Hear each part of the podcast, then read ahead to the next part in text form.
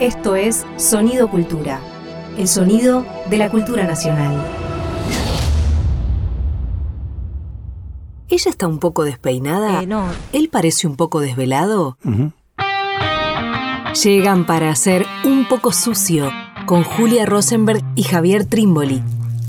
Nunca más a gusto en el basurero de la historia.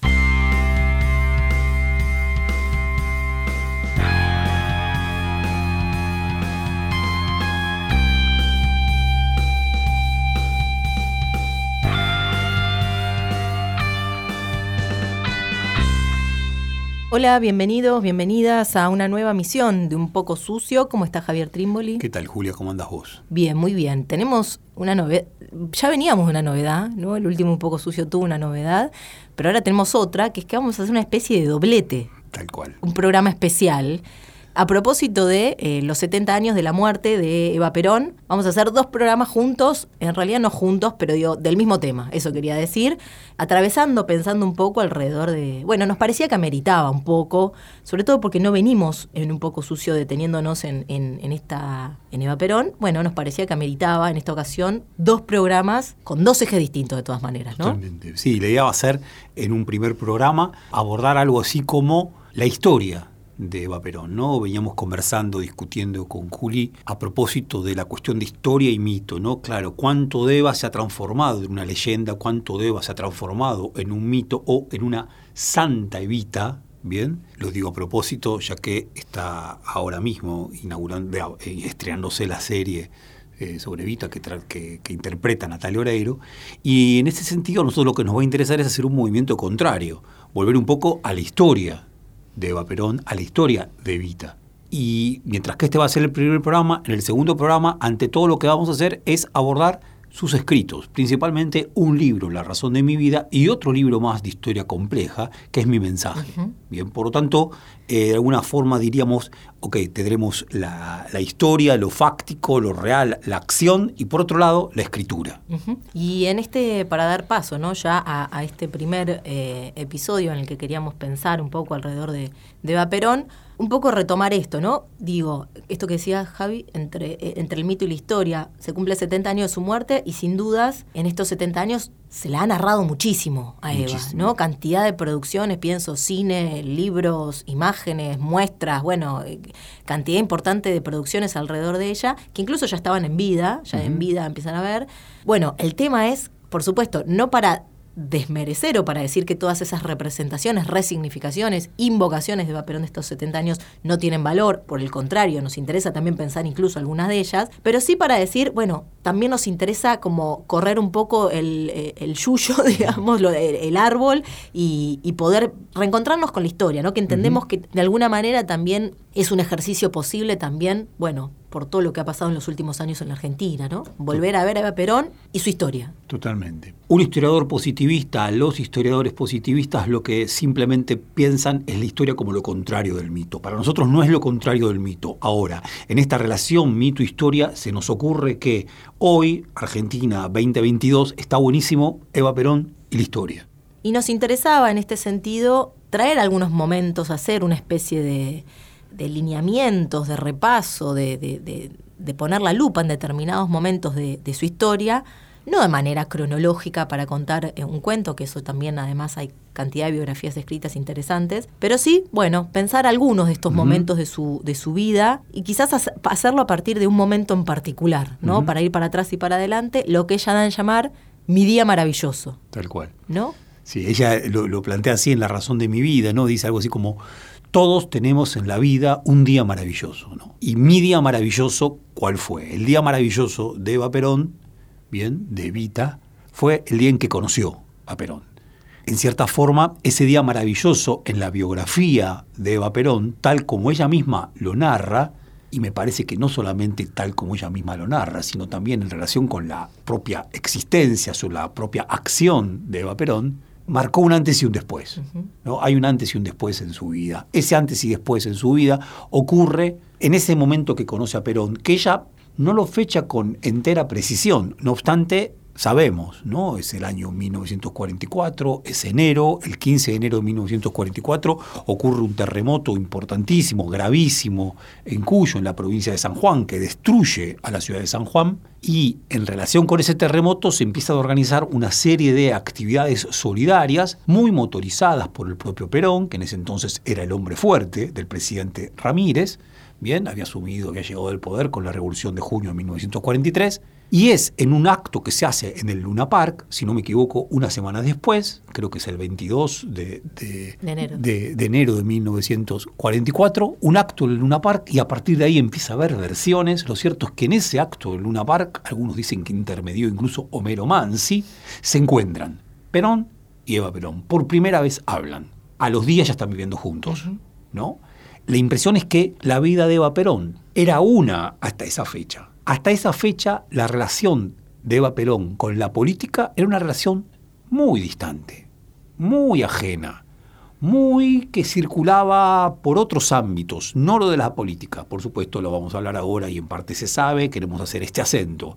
A partir de enero de 1944, la vida de Eva Perón, poco a poco, poco a poco, no inmediatamente, pero poco a poco empieza a estar tomada, atravesada por la política. Sí, es una pregunta genial, ¿no? Que me parece está siempre latente en una vida tan corta, tan potente al mismo tiempo y tan del orden de, que hay algo de lo inexplicable, ¿no? De que por más que le querramos poner racionalidad, documentos, fuentes, hay algo que nunca va a terminar de ser eh, respondido, ¿no? ¿Cuándo Eva Perón se convierte en Eva Perón? Bueno, ella propone ahí en ese libro este día maravilloso, que es interesantísimo porque es el día que conoce a Perón, pero dice también en este libro, que vamos a hablar mejor en el próximo capítulo, pero lo digo rápidamente, es también el día que asume la causa de Perón, ¿no? Es también el día que asume la causa del pueblo. Casi como si no pudiera haber vínculo con Perón sin la causa política, ¿no? Pero más allá de eso me parece que está bueno el año 44 como una fecha clave para Eva y que es interesante que es antes del 45, ¿no? Que es antes del 17 de octubre. 44 años donde además ella, bueno, como sabemos, ¿no? Una actriz que había perseguido su sueño de, ser actriz desde muy, muy chiquita, llega a presidir el gremio de los trabajadores y trabajadoras de radioteatro, ¿no? En el mismo año seguramente posterior a este día maravilloso, pero quiero decir que rápidamente se activa, si bien va a ser poco a poco, bueno, algo ahí del orden de lo político más claramente. Totalmente. Me, me, refería, y está buenísimo, ¿no? Porque justamente uno vamos a proponer de inmediato otra fecha. Me parece que está bárbaro pensar a Eva, y sería genial, ¿no? Para pensar la conversión, ¿no? Hay algo, vos nos decías, Juli, la vida de Eva tiene algo de cuento de hadas. Yo creo que ella misma tiene conciencia de que hay algo de cuento de hadas de alguien, no el cuento de hadas que permite que algo se transforme, de que de una calabaza nazca una princesa. Hay algo de eso en esta vida. Hay una fuerte conversión. No por nada para la literatura argentina, la cuestión de la conversión es tan importante. Para Rodolfo Walsh es importantísimo, para Borges es importantísimo. Eso, fechas, situaciones, acontecimientos que nos convierten. Eva se convierte. Decía, podría ser recontra interesante poner la lupa entre enero del 44 y el 17 de octubre del 45. Ver esa, ese momento de Eva, que es un momento de transición, ¿no? Un momento de transición, de rápida transición. Por un lado, entonces, yo diría esta fecha. Por otro lado, otra fecha, que me parece muy interesante y que se coloca también como una fecha fundamental, no ella, pero hay autores muy interesantes que la colocan en un lugar central, que es una fecha muy temprana. Eva Perón había nacido en 1919, vos me vas a corregir la precisión de las fechas, por favor. En 1919 vienen los toldos, General Viamonte, eh, hacia el oeste de la provincia de Buenos Aires. Nace ¿no? su madre, Juana Ibarguren, su padre, Juan Duarte, padre que tenía otra familia, es hija natural, bien, es hija natural. Ella y sus cuatro hermanos, ¿no? creo que son tres hermanas y un hermano, son hijos naturales ¿por porque este padre mantiene otra familia, que es la familia legal, que es la familia reconocida, que es la familia que pertenece a la buena sociedad, que es la familia respetable en Chivilcoy. Ahora, teniendo Eva siete años, muere su padre en un accidente de tránsito y su madre, Juana Ibarguren, que decide ir desde Los Toldos, General Viamonte, hasta Chivilcoy, llevando a toda la prole, ¿para qué? saluden, se despidan de su padre en el velorio. Por lo tanto, se produce una escena fenomenal, que es una suerte de dos familias, una no respetada, una del bajo pueblo, otra del pueblo respetable, que se encuentran en un velorio, se conocen de rumores. Bien, ¿y qué ocurre entonces? La familia legal de Juan Duarte en Chivilcoy no permite, no quiere saber nada con que Juan Ibarguren y sus hijas y su hijo ingresen al velorio.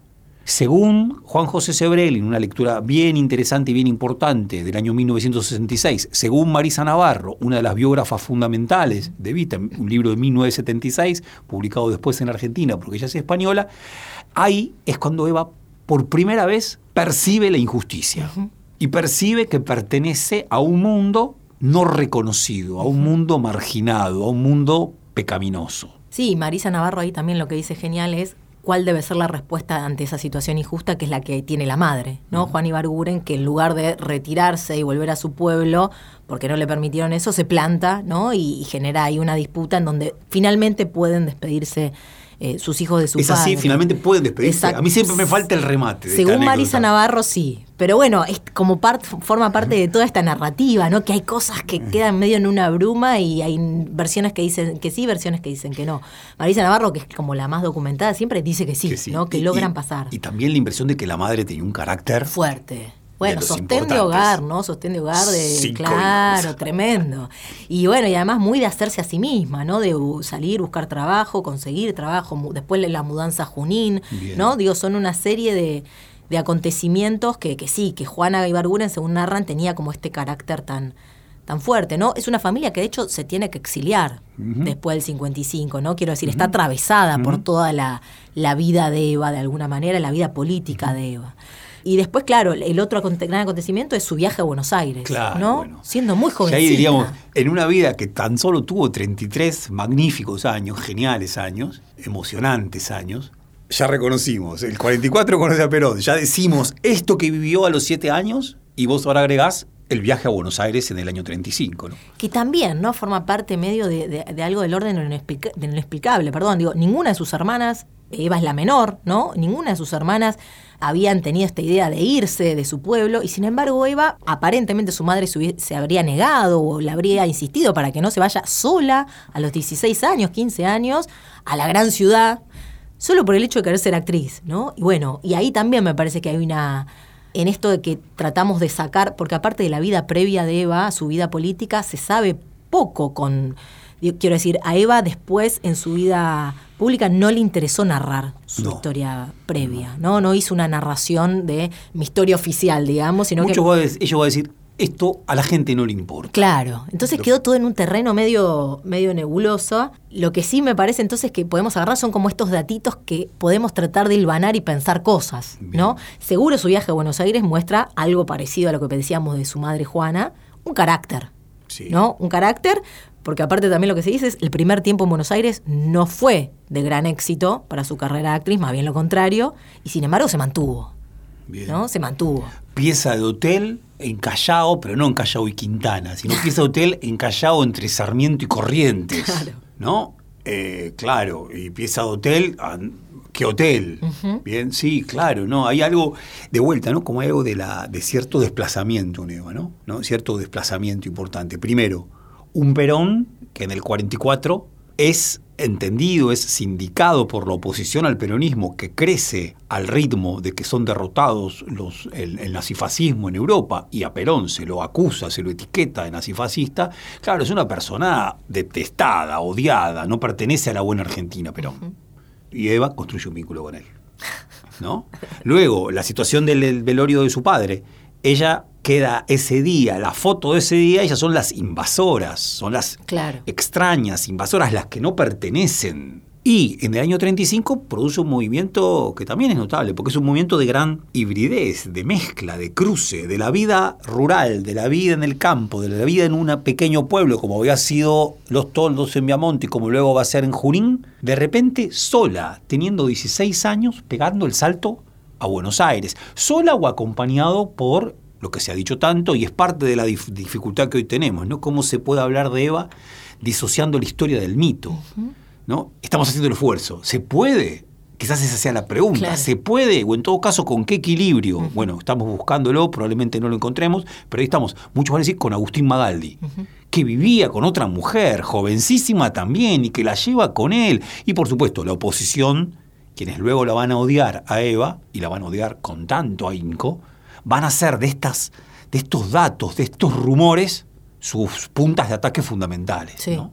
sí, de hecho el otro día tuve que volver a ver la película de Parker, ¿no? La, de, la que protagoniza Madonna, y claro, hacen de, de, de Agustín Magaldi un personaje clave, como si, Eva- claro, sí, sí, central. Marisa Navarro lo desestima bastante, lo de Magaldi, la hipótesis Magaldi, de hecho llega a proponer que es Juana quien la acompaña en ese viaje. Y lo interesante también ahí es, en esos primeros años, que su éxito no haya sido ni en el teatro ni en el cine, ¿no? Fundamental, sino en el radioteatro. ¿no? Me parece que hay ahí también como una, digo, el medio popular por excelencia en ese momento en el, eh, la radio y, y hay algo de ese género radioteatro que, bueno, me parece que también de alguna manera la va a preparar o le va a dar una práctica de una oratoria, ¿no? De, de- de transmitir un mensaje, de hablar cierta lengua que si estamos en tren de pensar cuándo Eva se convierte en Eva Perón, me parece que hay algo de esa, de esa experiencia que, bueno, de alguna manera prepara eso, ¿no? No, no- no sé si exactamente se puede pensar que se prepara, pero que sí, bueno, hay una práctica de hablar y de hablar para las masas y, y cierto gusto por una lengua, ¿no? Y ahí le pondría un capítulo previo, porque se dice, se cuenta, lo plantea Marisa Navarro, que en la escuela nunca fue una muy buena alumna. ¿No? Parece que nunca fue una muy buena alumna, que faltaba un montonazo. Pero le encantaba declamar, recitar y declamar.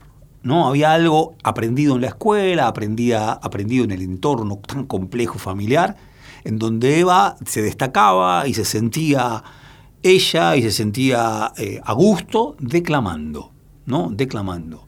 Luego esa declamación se transforma en radioteatro, ¿no? Y el éxito en radioteatro interpretando a la Delfina, interpretando a, a Madame Lynch, bien, interpretando a grandes mujeres de la historia, y parece, ella en un momento va a decir, creo que se lo comenta Paco Yamandreu, como actriz de teatro, malis, mala, como actriz de cine, mm, pasa más o menos, como en la radio, pasable, está bien lo que estoy haciendo, bien. Ahora, ¿no? Como si fueran distintos momentos. La declamación en la escuela y en el entorno familiar, luego en la radio y de ahí a las masas. De Al ahí balcón de la Casa al Rosada. balcón de la Casa Rosada. Eh, de vuelta a la historia de princesa, Claro. ¿no? La historia de una princesa, yo diría, de una princesa oscura, ¿no? De una princesa con vestido rojo insoportable, Claro. ¿no? De una princesa, no de una princesa de Disney. No, claro. Ya que estamos con la serie de Disney nuevamente. Y ahí me parece que hay un dato también que está bueno en el radioteatro, también para pensar esto, ¿no? De cuando una persona eh, de la historia se convierte en esto y que está siempre la discusión, ¿no? Bueno, son sus características personales, es el contexto el que lo lleva a, ¿no?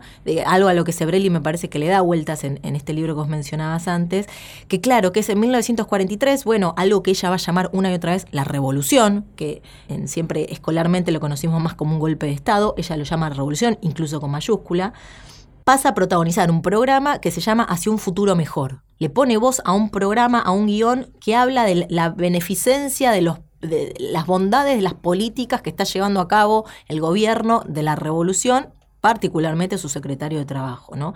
Y ahí, bueno, claro, está hablando una lengua política ya, ¿no? Habla una lengua política para las masas transmitiendo un mensaje.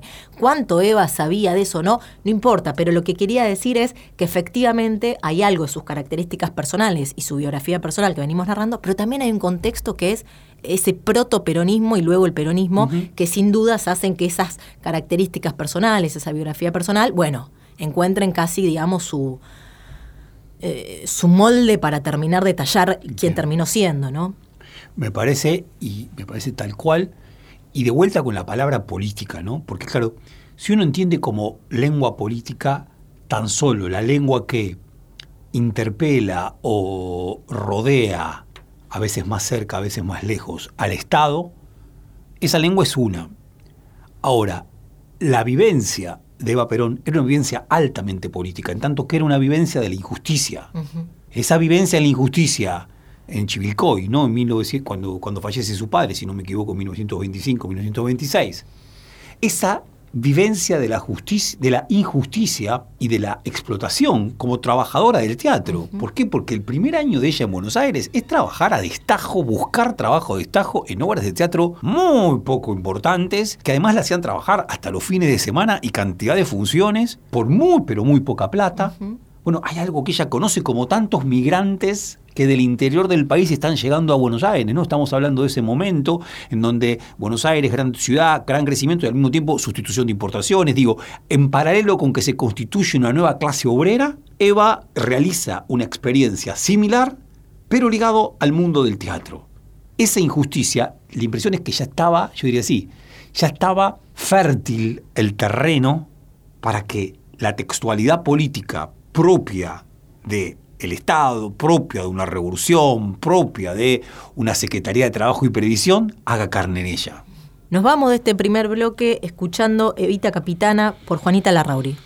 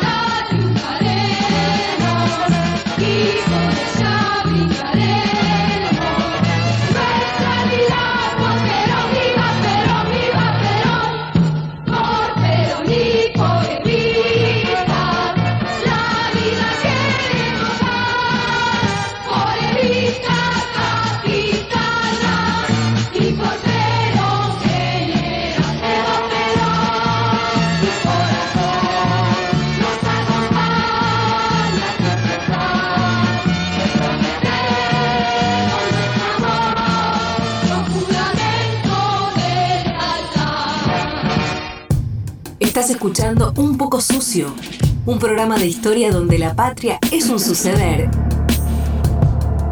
y no un bodrio. Doña María Eva Duarte de Perón.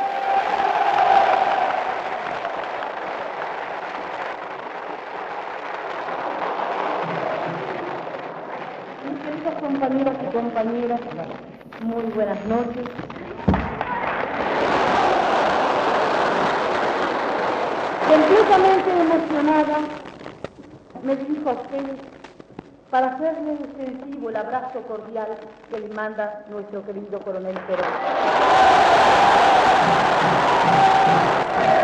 El viejo coronel de esta Secretaría de Trabajo y Prevención que tanto soñó con la felicidad de todos ustedes y que sueña y trabaja y lucha por todos ustedes en la Casa Rosada.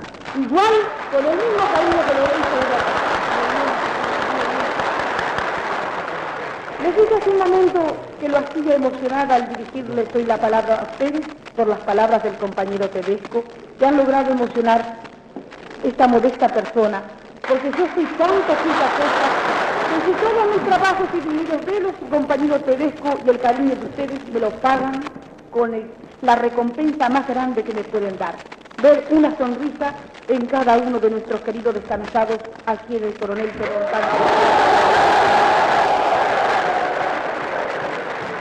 Saben perfectamente que yo siempre digo en mis pequeñas conversaciones ante ustedes que yo tengo por tres cosas por qué luchar. Primero, por ese gran agradecimiento que siento por ese pueblo valiente, trabajador argentino que supo reconquistar a nuestro querido coronel Perón. argentina, segundo como argentina y tercera como una mujer de pueblo que sabe las vicisitudes y sabe lo que es las privaciones, el trabajo y la miseria. Lo que pueda hacer por ustedes, todo lo que pueda hacer por ustedes será poco. Todo lo que pueda que esté a mi alcance lo haré hasta el último momento. Estábamos escuchando a Eva Perón en un discurso que da a fines de 1946, diciembre de 1946, frente a trabajadores y trabajadoras de la industria textil y nos interesaba este audio fundamentalmente porque, claro, Perón había asumido hacía muy pocos meses, ¿no? Junio del 46, comienza su presidencia y por ende es una Eva muy joven, ¿no? Es una Eva que se la escucha incluso en su voz. ¿Cuántos años tiene? 27 aguda. años. Claro, sí. Wow. 46. 27 años. 27 años y, y- y además me, me gusta por la voz aguda, que claro, es diferente a la que a sus discursos que, que resuenan más, ¿no? Más cercanos a, a su muerte, que se nota que son sus primeros discursos en público porque está algo nerviosa, ¿no? Como titubeante, digamos, como que quiere decir algo y rápidamente. Y hay algo del diálogo, de la conversación que se produce con los trabajadores, que es desbordante. Desbordante. ¿no? Que, que, que, que hay... Le cuesta hablar. Le cuesta hablar. Y que la tapan y que ella sigue hablando, ¿no? Y me- hay algo de eso que me parece que, que está bueno marcarlo de manera tan temprana, ¿no? Tan Porque también se suele decir Eva Perón, bueno, recién, post 48, después de la fundación, y sin embargo ya acá hay algo muy fuerte, ¿no? Yo diría, es todavía la Eva, la de 1946, la de los peinados muy raros, ¿no? La de los peinados que podía llevar, decíamos Paco Yamandreu, horas y horas de construcción. Sombreros. Sombreros, es esa Eva, no es la Eva austera, sencilla, hiper elegante, pero eh, con otra fórmula muchísimo más política, casi parece una jacobina, en esa austeridad robespierriana, que es posterior al viaje a Europa. Quiero decir, eh, también es esto, esto es antes del viaje de Eva a Europa, viaje consagratorio. Por lo general, cuando se traza la acción política de Eva, se coloca en parte como un antes y un después el viaje a Europa, que si no me equivoco es junio de 1947. Y esto es previo. Y sin embargo, con anterioridad al viaje, no como antes del viaje, probablemente ni se sabía que España la, estaba la iba a invitar o iba a invitar a Perón y Perón iba a delegar esa invitación en ella a recorrer España. Sin embargo, en diciembre del 46 se encuentra con una multitud de trabajadores de la industria textil. Y como esto hay varios registros de estas Sí, características que nos, nos hacen zozobrar, ¿no? nos hacen eh, temblar raro, ¿no? porque son huellas de la historia que decíamos, ¿no? comentábamos fuera del audio que eh, Marisa Navarro, por ejemplo, esta biógrafa tan importante, o Juan José Sebrelli no conocieron, ¿no? porque se puede acceder ahora en la página del archivo RTA, etcétera, etcétera. Y la diferencia entre leer un discurso y escucharlo, ¿no? Cuánto le agrega, cuánto, cuánto, se- cuánto nos acerca más a ese momento, ¿no? Y me gustaba también, eh, eh, Javi, decir de este discurso que, que también está bueno porque es frente a un gremio, ¿no? Fr- Frente a trabajadores, y también es un discurso en donde rápido perdón, una industria que además es fuertemente, es un trabajo fuertemente femenino, digamos, la, la industria textil suele tener gran cantidad de mujeres, y es un discurso en donde además ya empieza a hablar de la necesidad de la ley de los derechos políticos de las mujeres. Quiero decir, como si rápidamente Eva ya se ubicara en estos dos polos so- sobre los que va a, a trabajar muy fuertemente, ¿no? Que es el movimiento obrero organizado por un lado y las mujeres por el otro, ¿no? Totalmente. Casi como si un germen de esto ya, ya estuviera planteado desde el comienzo, ¿no? Totalmente. La- Sí.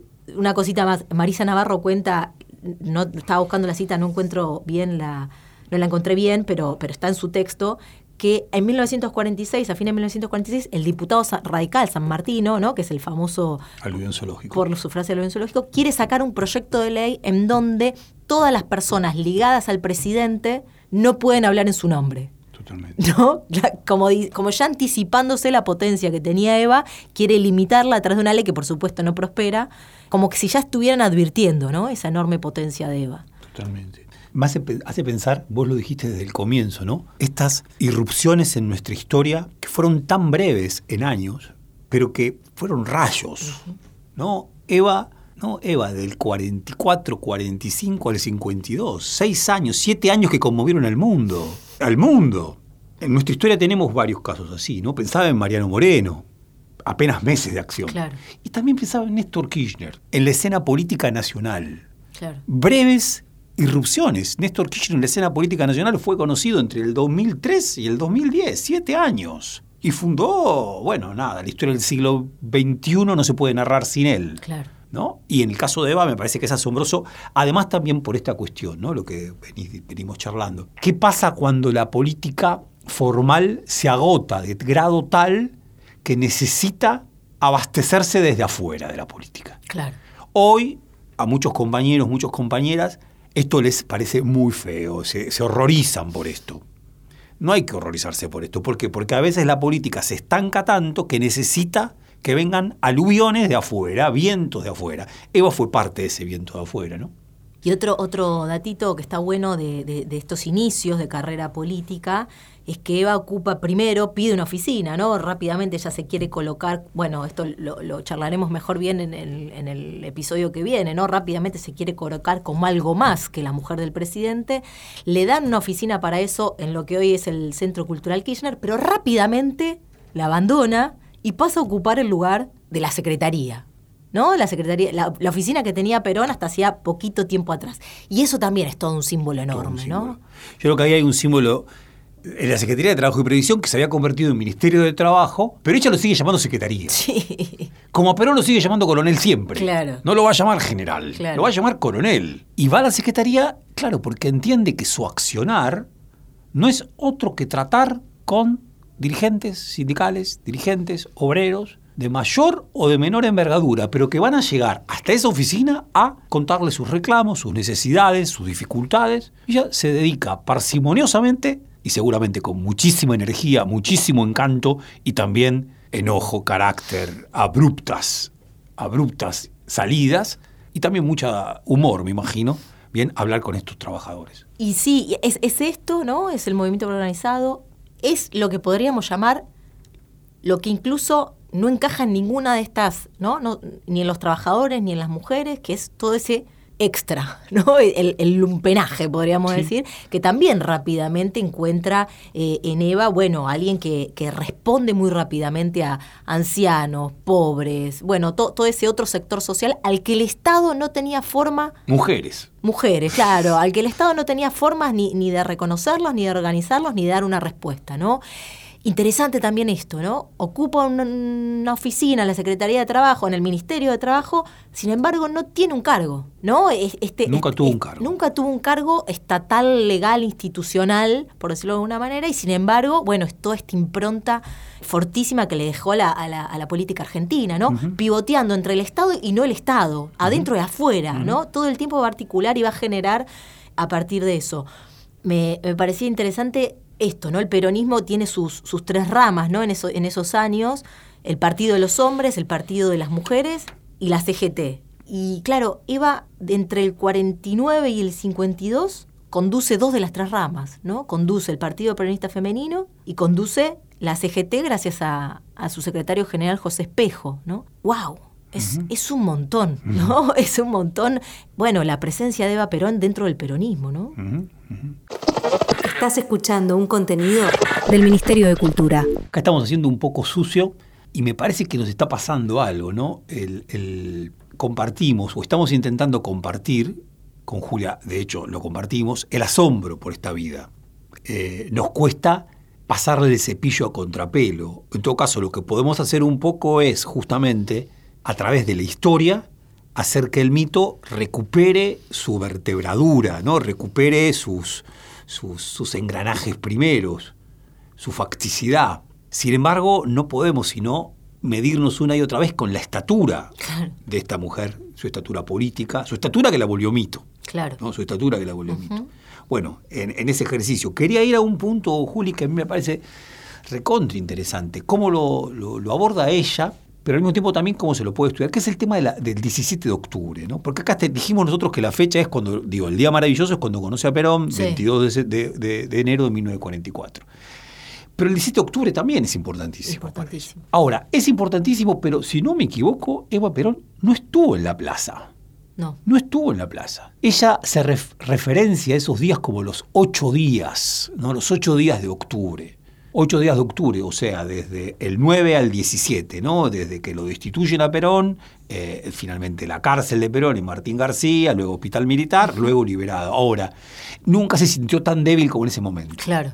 Hay cierta cierta mitología que no le hace bien probablemente al peronismo, que intenta hacer de ella la gran constructora del 17 de octubre. Y la impresión es que no lo fue. Y ella misma sabe que no lo fue. Ella escucha el discurso de Perón desde la radio en la casa. Sí está cuando Perón, desde la Secretaría de Trabajo y Previsión, se despide de los trabajadores. Claro, sí. Bien, el 11 es eso. el 10, el 10 de octubre. Pero el 17 no está en la plaza, lo escucha de la casa.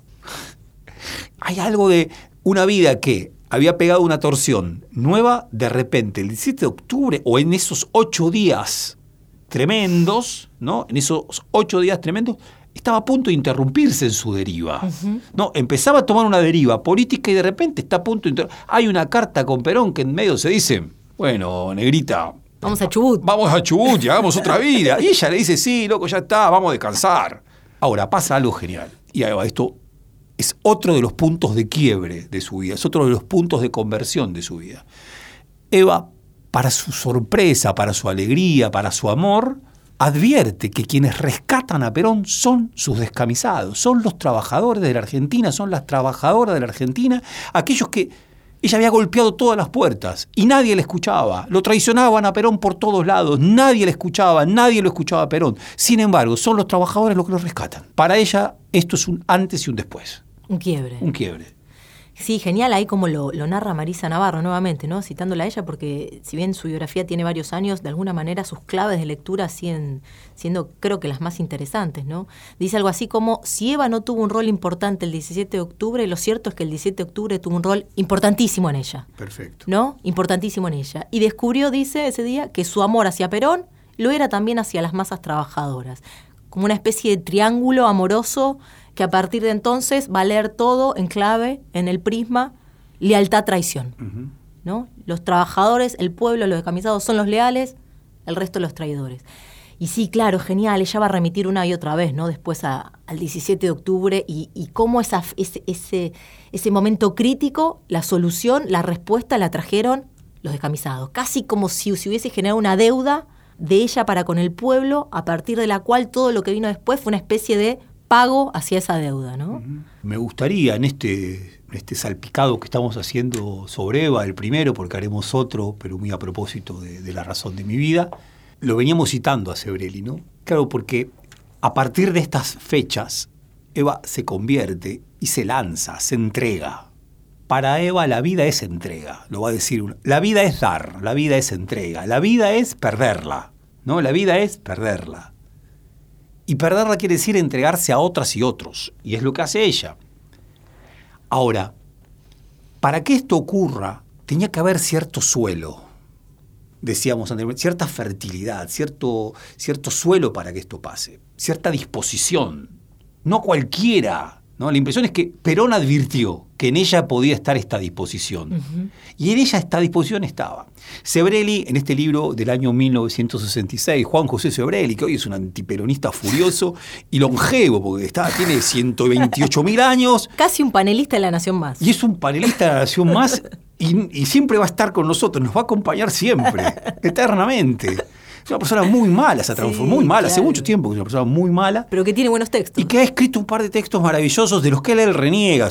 sin duda él renegaría. Nosotros acá estamos haciendo un, elogio de este texto, que fue muy comentado en su momento. 1966 se llama Eva Perón, militante o aventurera. Y se lo pregunta. Está muy influenciado por Sartre, Jean-Paul Sartre, y por Jean Genet. Entonces, ¿cuál es la idea? Los bastardos y los bastardos son los hijos naturales, pero también son los judíos, también son los homosexuales, también son los lisiados, también son las mujeres. Los bastardos, por esta condición que tienen de vivir en márgenes, ser rechazados por la sociedad, tienen más capacidad para entenderla, tienen más capacidad para leerla, tienen más capacidad para volverla inteligible y al mismo tiempo también adquieren por esa misma condición de ser bastardos una potencia inusitada para lanzarse sobre ella, para ser críticos de ella. Claro, eh, para Sebrelli hay esta, esta historia bastarda de Eva, esta historia bastarda de Eva, Bien, esta historia que sabe tanto de la injusticia, que sabe de la explotación, que sabe de la, de la marginación, es una historia que la habilita a transformarse luego en una mujer política, pero como bien vos decías, una mujer política que ocupa lugares importantísimos dentro del peronismo, pero no dentro del Estado. Claro. Bien. En verdad, podríamos decir que hubo un momento que estuvo a punto de lanzarla a ella. ¿no? a un sitial fundamental del Estado como era la vicepresidencia. Nada más ni nada menos. Nada más ni ¿no? nada menos. Qué lugar ese, ¿no? El de la vicepresidencia. Eh, sí, pensaba, claro, ese otro momento que, que- que está bueno para pensarlo por varios motivos, ¿no? Primero, la propia narración del peronismo respecto de, de esa no candidatura, ¿no? La, el renunciamiento histórico, ¿no? De, casi que era tan buena que hasta renunció a eso. eh, que de alguna manera, claro, impuso una clave de lectura sobre eso y que, luego, con el tiempo, Sebrelli, el propio Horacio González, en, un libro que todavía no mencionamos, que se llama Evita la militante en el camarín, de nuevo la idea de la militancia, ¿no? Es interesante. Eh, claro, también van a leer esta imposibilidad de ser candidata, este límite que Eva encuentra de alguna manera, que además forma parte de disputas políticas, pujas de poder que ella da hacia el interior del peronismo. Eh, sabemos ya el, el tema de las legisladoras, ¿no? Las primeras 133 legisladoras, todas militantes del Partido Peronista Femenino, que logran eh, un cargo político gracias a esa disputa de poder que da, pero que sin embargo esta otra candidatura que ella alimenta, ¿no? El propio 22 de agosto del 51 es un acto que ella genera. eh, y que sin embargo encuentra un límite. Con el apoyo de la CGT. Con el supuesto. apoyo de la CGT fundamental, claro, y ese límite está bueno para ser leído también en esta clave, ¿no? En el sentido de cuánta radicalidad que Eva encarnaba, esa radicalidad, soporta el sistema republicano argentino, el sistema político argentino, ¿no? Eh, ¿Era posible encauzar institucionalmente toda esta demencia, eh, todo este desorden, todo este, este caos, este- esta pasión? No sé bien cómo, qué palabras ponerle, ¿no? Pero quiero decir, este desborde que evidentemente era Eva, ¿podía ser canalizado institucionalmente? ¿Podía soportarlo eh, el régimen institucional argentino? Me parece que hay es- ese límite un poco habla de, de esta, de esta no posibilidad, ¿no? Totalmente, totalmente. Esta no posibilidad. Además, todo dramatizado en la avenida 9 de Julio. eh, en, si no me equivoco, el palco estaba en lo que hoy es el MOP, el Ministerio de Obras Públicas, con una movilización de más de 200.000 personas, ¿no? en un cabildo abierto del peronismo, del justicialismo, quizás uno de los actos más importantes que se hayan hecho en la historia argentina en términos de proporcionales de habitantes, en donde la multitud clama para que Eva acepte el cargo de vicepresidenta y ella pide tiempo. Y sin duda cuando pide tiempo hay cantidad de factores que están operando sobre ella para pedir tiempo. Uno, lo que vos acabas de decir, los límites del sistema político, el desprecio de las clases pudientes respecto de Eva, que habían odiado que fuera presidenta de la sociedad de beneficencia, ¿no? Ahora tener que aceptar que fuera vicepresidenta de las Fuerzas Armadas, Claro. que nunca gustaron que Perón tuviera como primero amante y luego esposa a una mujer que proviniera de ese mundo tan bajo, que fuera hija natural, etcétera, etcétera, y su enfermedad Sí. que también le está acosando. ¿no? Todo eso junto, todo eso junto, dramatizado entonces en esa avenida del 9 de julio como nunca, ocupada por multitudes, que así como escuchamos en el audio del 46, también la interrumpen y cuando ella dice que quiere tiempo, le dicen no, no, quieren que acepte ya. Y también interesante para pensar de alguna manera hacia el interior del peronismo, ¿no? Quiero decir de nuevo, Eva y su radicalidad, que ahí Sebrelli lo menciona como el ala plebeya, ¿no? Al ser la representante del movimiento obrero organizado, José Espejo está en el escenario con ella ese día y es quien de alguna manera está pujando para que ella. Espejito, acepte. le decía ella. Espejito. Espejito. Claro, si ese límite también no forma parte de una disputa interna dentro del peronismo frente a sectores más conservadores que no gustan nada de que el movimiento obrero organizado a través de Eva gane posiciones, ¿no? Es decir, también leer eso como, como parte de, de la propia interna del movimiento peronista. Totalmente. Claro, a los pocos días por radio, ¿no? Ocurre su renunciamiento, ¿no? Ella da cuenta que no va a poder acompañar a Perón. Su voz ya se siente por radio frágil, caída, hay algo de, de- sin duda de tristeza, pero también de, de- de- de tenue por la situación física que está empezando a atravesar desde comienzos de ese año. Algunos remontan más atrás los síntomas primeros de su enfermedad. Pero claro, sí, ahí hay una imposibilidad. Y al mes, no es chiste, ¿no? Al mes es el primer intento serio de golpe de Estado contra el gobierno de Perón. ¿no? El 28 de septiembre de 1951 es el primer intento ¿no? Eh, importante de golpe de Estado contra Perón, Menéndez a la cabeza, que lleva a Eva, en otra cosa que también se ha discutido muchísimo, que lleva a Eva a derivar dinero de la Fundación Eva Perón para comprar armas. Y Marisa Navarro, todo, no, todo bien testificó, digamos, con mucha fuente, con mucho testimonio, no pone dudas en esto. Para comprar armas para... La CGT. La CGT. No, ya que hay una parte del ejército que conspira contra Perón, una parte de las Fuerzas Armadas que conspira contra Perón, bueno, reemplazar esa parte de las Fuerzas Armadas por milicias obreras, ¿no? Y esto estuvo. Bueno, esto que vos decías, esta radicalización, este desorden, este a la plebeya, no podía ocuparla la vicepresidencia de la Argentina, ¿no? Poco tiempo después, lo extraño de este golpe de Estado es que se hace un mes y medio antes de las elecciones, ¿no? Casi como si advirtieran que esas elecciones ya estaban perdidas de antemano, sin dudas, elecciones en las que Perón es eh, reelecto por, más cantidad de votos por las, que, por las que había sido votado en el 46, y ya después de esas elecciones, que bueno, Eva vota, como sabemos, eh, eh, internada en el, en el Hospital Presidente Perón de Avellaneda, lo que queda es casi un desenlace, ¿no? El 17 de octubre del 51 es la última vez que habla en público, y los meses que quedan son meses, bueno, se la vuelve a ver en público en la Asunción de Perón, ¿no? Junio, de junio. Claro, que es una Eva ya, ¿no? Dice Marisa Navarro que algo raro pasó en el país durante esos meses. Algo ligado como que bajó una nube de tristeza, de, preocupación, de... Dolor colectivo. Dolor colectivo. ¿Cómo iba a poder seguir la historia sin Eva? ¿Cómo íbamos a poder seguir sin Eva? De, repente, ¿no? En cantidad de lugares empezaron a aparecer santuarios. Santuarios dedicados a Eva, a la salud de Eva, rezos por Eva. Como pocas veces, como nunca, ¿no? Como nunca, como... ¿no? Algo eh, hay un testimonio fenomenal que es un testimonio de esos. David Viñas, ante todo, fue un antiperonista. El, compañero Juan Laxageborde, que hace muchísimo que no veo, Juan Laxageborde, gustaba pensar en los altísimos antiperonistas, ¿no? Porque, claro, hay argumentos de altísimos antiperonistas. David Viña era un hombre de izquierda altísimo antiperonista, que fue quien le toma el voto a Eva en el hospital de Avellaneda en noviembre de 1951. Eh, se habilita que vote, la única vez que vota, ¿no? Y vota en cama. Y claro, David Viñas luego escribe y dice, ah, claro, por un lado estaba los adulones de Perón a los que él vio, él lleva, lleva la urna por Unión Cívica Radical, y los adulones de Perón que hacían contraste con lo que vio afuera. Lo que vio afuera fue cantidad de mujeres llorando y rezando por Eva, en una escena digna de Tolstoy. Que besaban la urna. Que besaban la urna. Como si una A ver, una vez dice, el subsuelo revelado de la patria, no es que se no es que se reveló una vez con B corta, ¿no? No es que se reveló, no es que se vio una vez, de octubre. Como si a través de Eva, ese subsuelo revelado de la patria y su religiosidad y su amor y su misticismo, algún sociólogo positivista diría su primitivismo, se siguió manifestando con Eva todo el tiempo. En esa escena también, ¿no?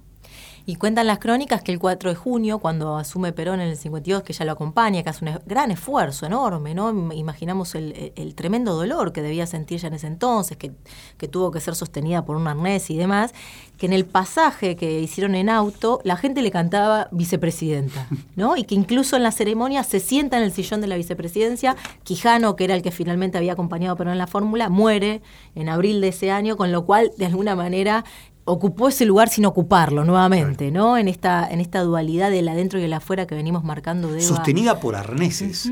¿no? con calmantes y sostenida por arneses. Pero quería eh, estar. En un acto de coraje, lo dice Sebre, en un acto de coraje y de valentía personal, porque aparte es una agonía que se empieza a prolongar y que ya se sabe que no puede tener otro final, cantidad de operaciones. Marisa Navarro dice algo así como ella sabía que ese triunfo también era de ella, ¿no? que es el triunfo de que Perón vuelva a ser electo, de la cantidad de legisladoras mujeres que había entrado, era un triunfo también de ella y que por eso quiso estar ahí ese día. ¿no? Permítanme otro altísimo, otro altísimo antiperonista, Tulio Alperín Dongui.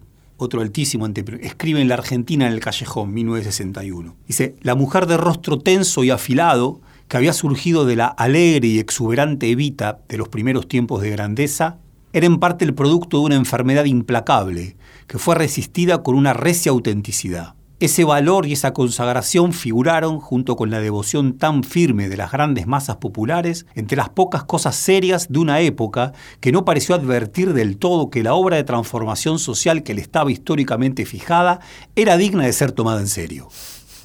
Con la prosa complicada, vuelta, negaciones, Alperín, que proviene de una familia furiosamente antiperonista, que él también lo fue, no puede ante Eva sino decir que hay algo eh, casi sublime en esa postura de esta mujer, ¿no? Y en la postura, y al mismo tiempo en el amor de ese pueblo. Claro.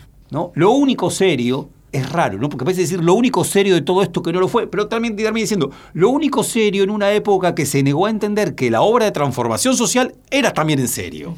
Está hablando de ellos, los Claro, antiperonistas. claro. Bien. Nos vamos de este un poco sucio escuchando No llores por mí Argentina de Cerú Girán.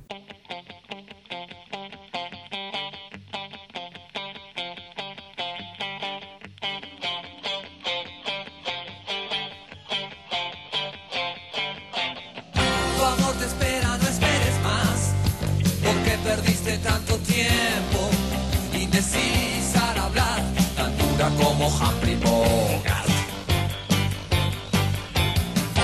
Entre lujurias y represión, bailaste los discos de moda, y era tu diversión, burlarte de los ilusionistas.